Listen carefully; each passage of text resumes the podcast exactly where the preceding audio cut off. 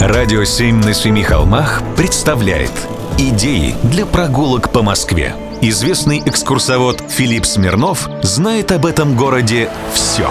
Прогулки со Смирновым. Здравствуйте. В следующем году будут две замечательные даты. 2 февраля и 20 февраля. В чем замечательное?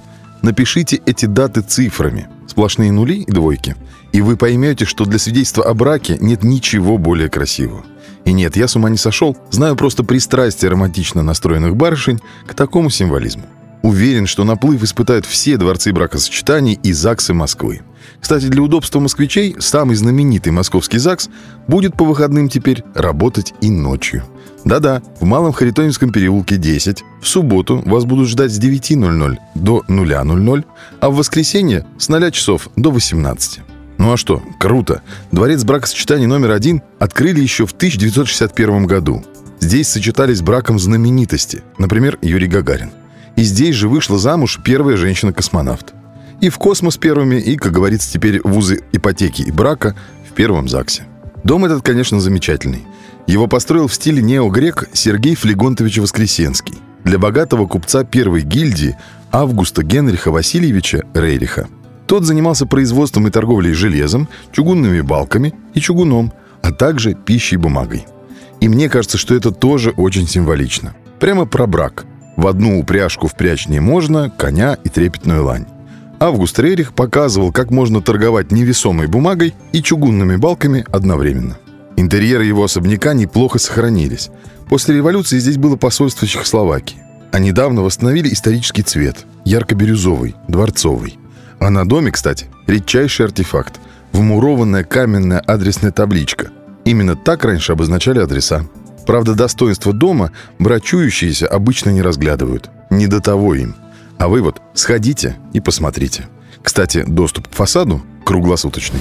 Прогулки со Смирновым. Читайте на сайте radio7.ru. Слушайте каждые пятницу, субботу и воскресенье в эфире «Радио 7» на Семи холмах.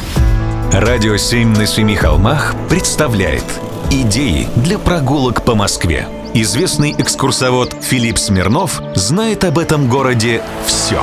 Прогулки со Смирновым. Здравствуйте. Есть в Москве улица Малая Лубянка. Придя на нее в пасмурный декабрьский день и увидев на стене близ храма святого Людовика солнечные часы, можно задуматься о сложной судьбе диаспоры, предпочитавшей компактное заселение вдали от своего солнца, от своей родины. Ведь солнечные часы, гномон которых не показывает время, это красивый образ. Образ застывшего времени. После Великой Французской революции многие французы через Польшу бежали в последний оплот монархического духа в Европе. Они так тогда считали. Бежали в Россию – Здесь они находили возможным устраиваться гувернерами и камердинерами, открывали лавки и шляпные салоны, торговали предметами роскоши и винами.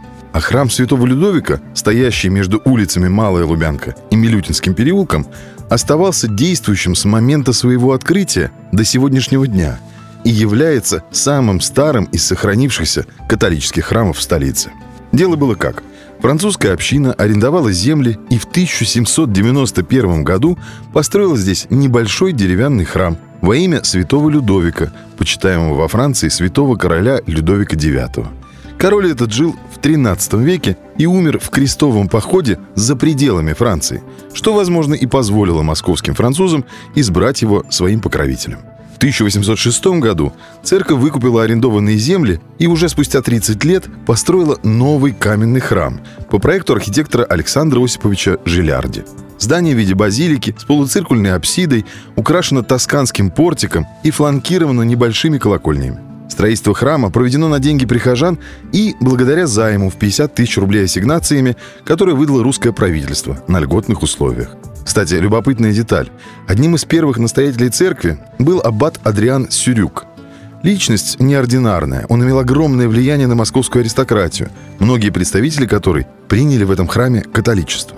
А вот когда в 1812 году Наполеон, захватив Москву, пожелал встретиться с Сюрюгом, аббат отказался. А храм спас от разграбления, выйдя к мародерам в парадном облачении с распятием в руках – Такая вот история про остановившееся время. Прогулки со Смирновым. Читайте на сайте radio7.ru. Слушайте каждые пятницу, субботу и воскресенье в эфире «Радио 7» на Семи холмах. «Радио 7» на Семи холмах представляет Идеи для прогулок по Москве. Известный экскурсовод Филипп Смирнов знает об этом городе все. Прогулки со Смирновым. Здравствуйте. Я сейчас зачитаю некий список, а вы попробуйте определить, про Москву ли он. Пампуш, Твербуль, Белка, Тишка, Ярик, Павлик, Бабка, Внучка, Золотые мозги, Лумумбарий, Сороконожка, Синий зуб. Синий зуб или Блютуз стоял на станции метро Юго-Западная. Это крупнейший советско-российский недострой. Кварталы университета дружбы народов имени Патриса Лумумбы как только не называют. И Лумумбарий, и Патрис свою Лумумбу – к настоящему Патрису Эмери Лумумби это, конечно, не имеет отношения. Да и кто сейчас знает, кем был и как был убит этот конголезский политический деятель левонационалистского толка. А вот питомцы этого института иногда называют себя Лумумбаши, хотя это такой город в Конго. Ладно, не будем запутываться дальше, а вернемся к московским названиям. Пампуш – это не пумпон, а памятник Пушкину. Твербуль не имеет ничего общего с собакой из Твери. Это просто сокращенное название Тверского бульвара. Белка это площадь Тверской заставы и район вокруг станции метро «Белорусская». А Подбелка – это местность на станции метро улица Подбельского. Внучка – аэропорт Внуково. Тишка – Тишинская площадь. Мальчик Ярик – Ярославский вокзал. А Павлик – Павелецкий. Бабка – это понятно, там же, где Медведка, то есть близ станции метро Бабушкинская. Ну а «Золотые мозги» и «Сороконожка» – народные названия московских домов. И все-таки теперь возвращаюсь к заданному вопросу. Про Москву ли все это? Для меня ответ очевиден. Нет. Эти названия говорят, на мой взгляд, про нашу с вами лень и детское сознание.